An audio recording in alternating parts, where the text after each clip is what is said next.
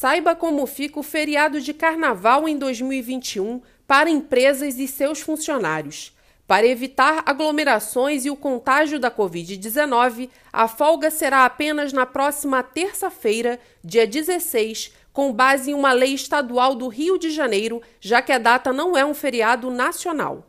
A segunda, 15 e a quarta-feira de cinzas, 17, serão dias úteis normais. Leia mais no site da Firjan.